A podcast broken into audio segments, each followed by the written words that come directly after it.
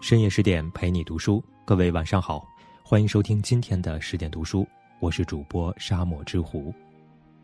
今天要跟大家分享的文章来自作者小爽。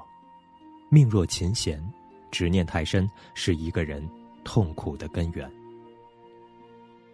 曾读过这样一个小故事，有个青年啊，一直想渡河到对岸去，但河水湍急危险，他观望了几个月也不敢涉水。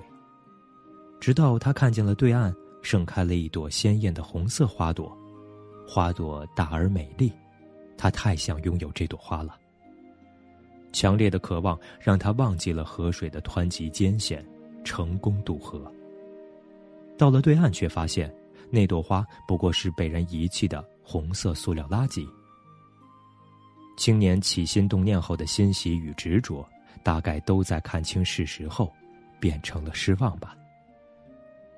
就像史铁生的小说《命若琴弦》，一对盲人师徒为了复明的药方，执拗地弹着琴，用积攒的断弦来换，只为获得片刻光明。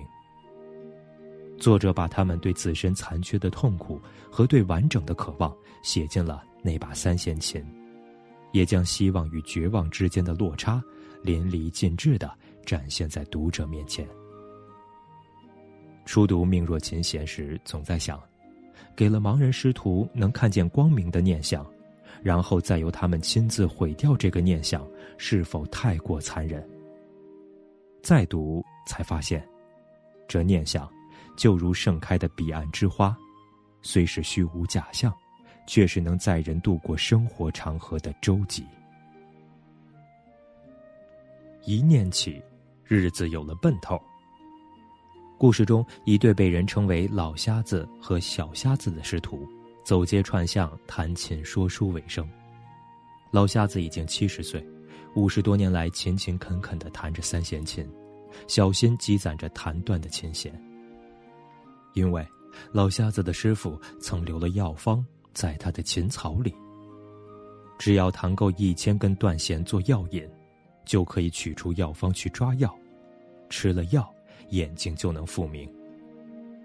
为了这个念想，老瞎子五十多年来不辞劳苦，不敢荒废，认认真真的弹着三弦琴。在老瞎子的生活中，弹琴是唯一的主题，断弦是唯一的欣喜。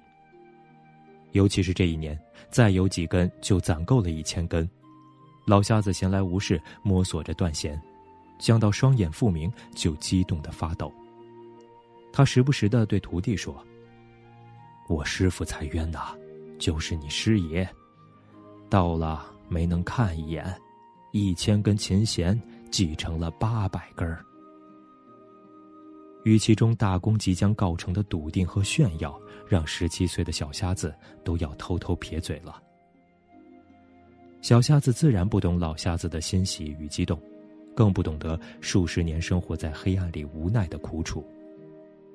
小孩子玩心重，学琴说书的这三年啊，每天跟在师傅后面，时不时用灵敏的耳朵听着鸟儿归巢，蛇爬过地面，獾咬了庄稼，偶尔学学犬吠，再学学鸟鸣。这些行为在老瞎子看来都不务正业，且耽误时间，只有弹琴才是唯一该做的事。于是，一路走来。就听得空荡荡的山林回荡着老瞎子不断呵斥的声音，责怪小瞎子走路慢，没事别捣鼓那台宝贝的收音机，要小瞎子仔细手上的汗，别弄湿了琴弦。这琴是老瞎子谋生的工具，也是老瞎子生命的载体。五十多年，就这么弹着琴走过来了，无数个黑夜般的日子，被这琴弦催着向前走。每细数一次琴弦，他的动力又添了一分。就如我们，为了有个属于自己的住所，多年来辛勤工作，积攒着为数不多的工资。即使房价在爬坡，可积蓄每增加些许，希望就多了一份。有时候，人的不幸从起心动念那一刻就注定了，可是日子也是从起心动念那一刻起。才有了奔头。若无念想支撑，怎能度过难熬的岁月？世间之人如你我，也像老瞎子一样，因为某个念想，为之努力多年，勤勤恳恳，充实有力，每一天才充满了希望。执念太深，也会成魔障。念想是奔头，可念想过了头就是执念，执念太深，一生魔障。九百九十多根断弦，老瞎子攒了五十多年，仅剩的最后几根却让老瞎子心急如焚。他就像修炼武功、急于求成的侠士，站在走火入魔的边缘。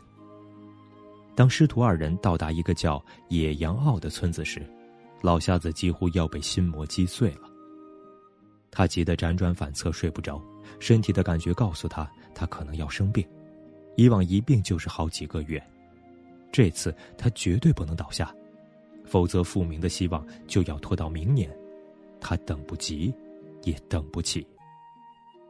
于是他用唯一清醒的意识去想那张药方和琴弦，想到复明后他走过的无数山川河流都可以呈现在眼前，他渴望的光明也会映进眼底。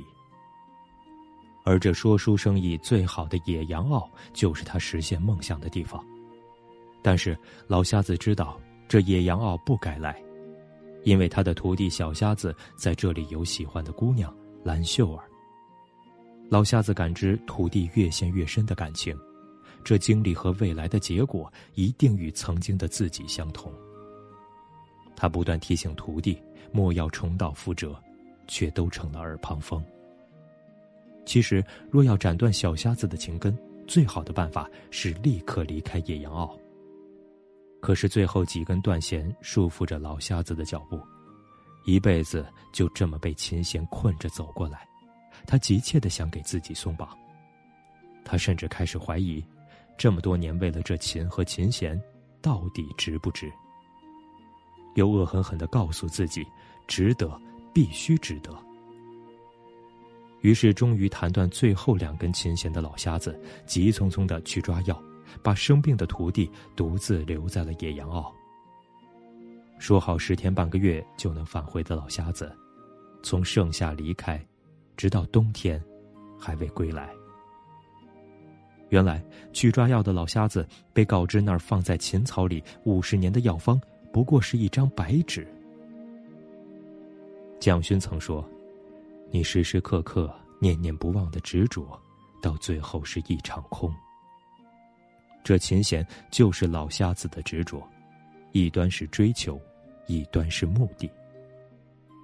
五十多年来，他活着的唯一目的就是为了这琴弦，为了这药方。现在琴弦空了，老瞎子的心弦也断了，他没有了活着的理由。我们又何尝没做过老瞎子呢？看见一个虚无缥缈的目的，就盲目去追。不加思索和考量，偏激而执拗，最终陷入执念的魔障。这魔障旁人无法救赎，只有幡然醒悟的自己才能走出。